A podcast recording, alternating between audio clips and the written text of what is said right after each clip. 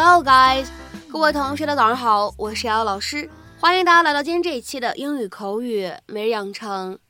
在今天这一期节目当中呢，我们来学习一段这样的英文台词，它呢还是来自于《绝望的主妇》第二季第一集。那么首先的话呢，我们先来听一下。Well, don't get me wrong. I'm I'm thrilled that you're okay. Well, don't get me wrong. I'm thrilled that you're okay. 别误会我，或者说呢，别生气。你平安无事，我太高兴了。Well, don't get me wrong. I'm thrilled that you're okay. Well, don't get me wrong. I'm thrilled that you're okay. 那么在今天这样一段英文台词当中呢，我们需要注意哪些发音技巧呢？那么呢，当这样的三个单词，don't get me。 放在一起的时候呢，前两者呢，我们可以选择去做一个失去爆破的处理，而后两者呢，我们可以选择去做一个不完全爆破。所以呢，此时我们其实可以读成 "Don't get me, don't get me, don't get me."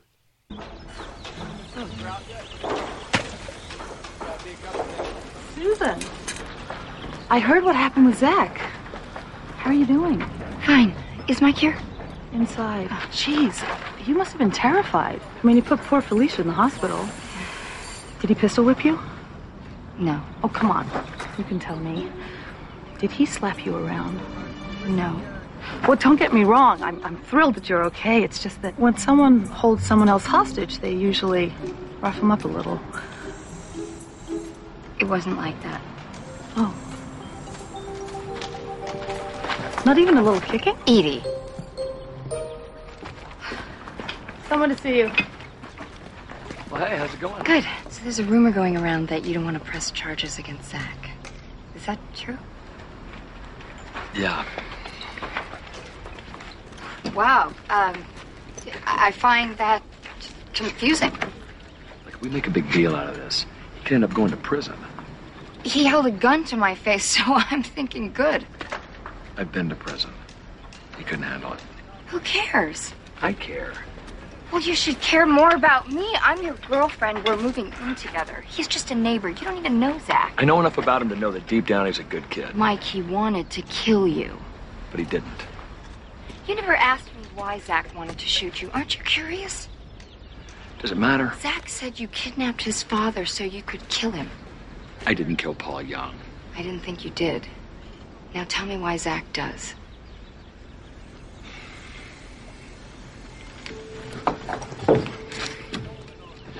I found some evidence that suggested that Paul murdered Deirdre.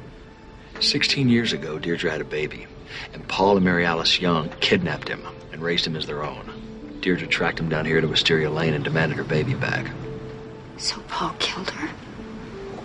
Actually, it was Mary Alice. Oh my god. Mike? I answered your phone. It's the police. Yeah, Delfino. You did. Okay, I, I can be there in 20 minutes. Zach's dead. You want me to come identify the body?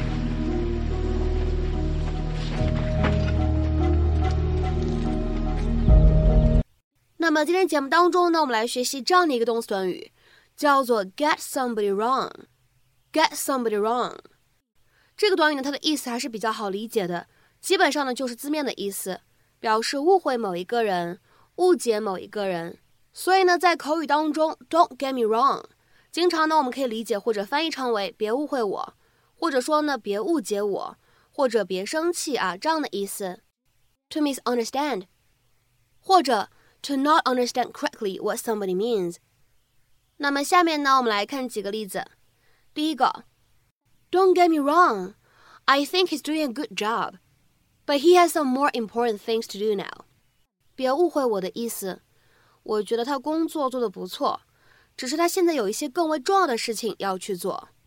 Don't get me wrong, I think he's doing a good job, but he has some more important things to do now。再来看一下第二个例子，Don't get me wrong, I think it's a good school, but they really should get some more up-to-date equipment。 别误解我，我觉得这是一个好学校，但是他们真的应该买一些新设备了。Don't get me wrong, I think it's a good school, but they really should get some more up-to-date equipment. 下面呢，我们再来看一下这样一个例子。Don't get me wrong, I like his parents. They're just a little too strict. 别误会我的意思，我喜欢他爸妈，只是觉得他们有点要求太严苛了。 Don't get me wrong, I like his parents. They're just a little too strict. 下面呢，我们再来看一下倒数第二个例句。Don't get me wrong, I appreciate everything your mother has done for us, but it's time for her to get her own place. 别误会我，你妈妈为我们做的一切我都很感激，但是现在应该给她找一个自己的住处了。Don't get me wrong, I appreciate everything your mother has done for us, but it's time for her to get her own place. 下面呢，我们再来看一下本期节目当中的最后这个例子。Don't get me wrong, I'm happy about the outcome. 别误会我，这个结果我很高兴。Don't get me wrong, I'm happy about the outcome. 那么在今天节目的末尾呢，请各位同学尝试翻译以下句子，并留言在文章的留言区。You've got him all wrong. I know he seems gruff, but he's a total sweetheart. You've got him all wrong. I know he seems gruff, but he's a total sweetheart. 那么这样一句话应该如何去理解和翻译呢？期待各位同学的踊跃发言。我们今天这一期节目的分享呢，就先到这里。See you.